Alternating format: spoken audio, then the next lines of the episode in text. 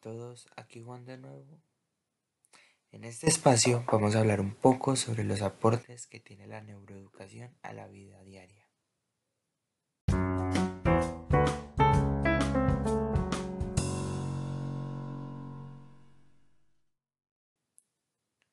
Mucho hemos hablado en los dos capítulos anteriores de varios conceptos que nos ayudan a centrarnos en lo que es la neuroeducación, pero realmente ¿Qué aportes tiene esta disciplina en la vida diaria?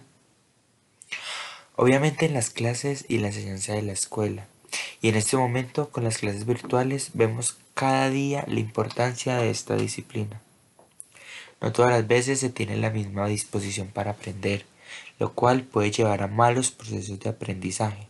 Aquí es donde entra la neuroeducación, atraer nuevas experiencias y nuevos conceptos para hacer de las clases un poco más dinámicas, entendiendo cómo funciona el cerebro y su disposición para aprender y aprender cada día más y de manera más eficiente. La neuroeducación trae muchas más implicaciones en la vida diaria de las, de las que nos podemos imaginar. Cada día los padres están más interesados en formas más eficientes para ayudar a sus hijos con sus tareas o simplemente escapar a modelos tradicionales de enseñanza y empezar a educar a sus hijos por su propia cuenta. La neuroeducación trae consigo ventajas a la vida diaria. Como hemos manifestado en muchas ocasiones y justamente más adelante lo vamos a tratar, la neuroeducación es un escape a lo obsoleto un cambio de paradigma sobre lo tradicional. Gracias a ella, los cambios creados en cada evolución de la educación han traído cientos de avances para cada persona. La neuroeducación se centra en aspectos básicos de la humanidad para encontrar bases para tener una gran calidad educativa.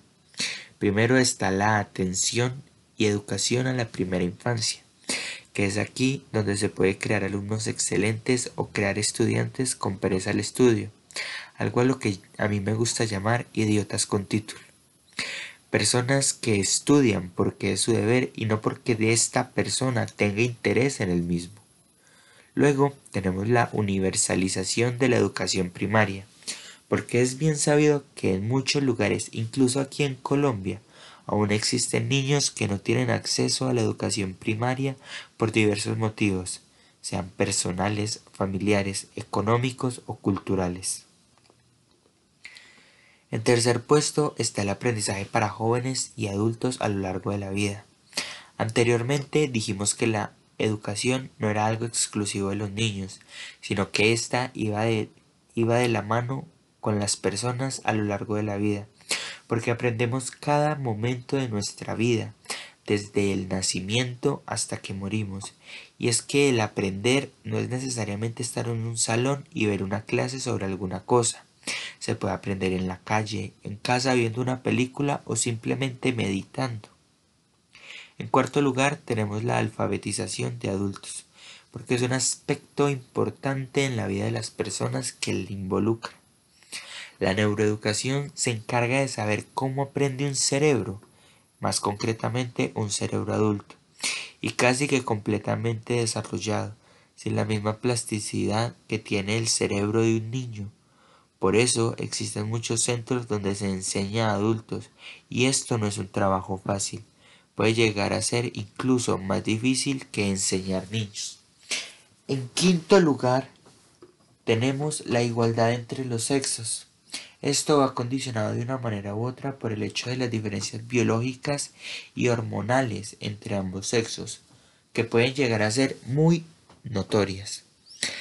Esto en el campo del estudio puede llegar a tener grandes implicaciones, porque los procesos de maduración y crecimiento para cada sexo son completamente diferentes e incluso personas que tienen el mismo sexo pueden tener un ritmo de maduración más acelerado que otros.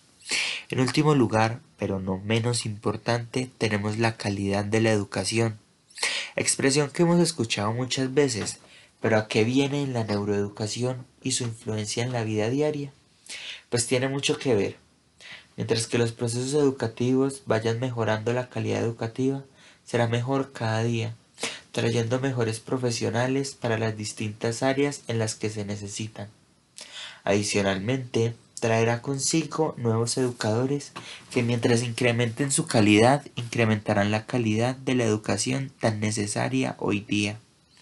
Para terminar por el día de hoy, quiero decir que la neuroeducación crece cada día para estar presente en cada uno de los espacios de nuestra vida.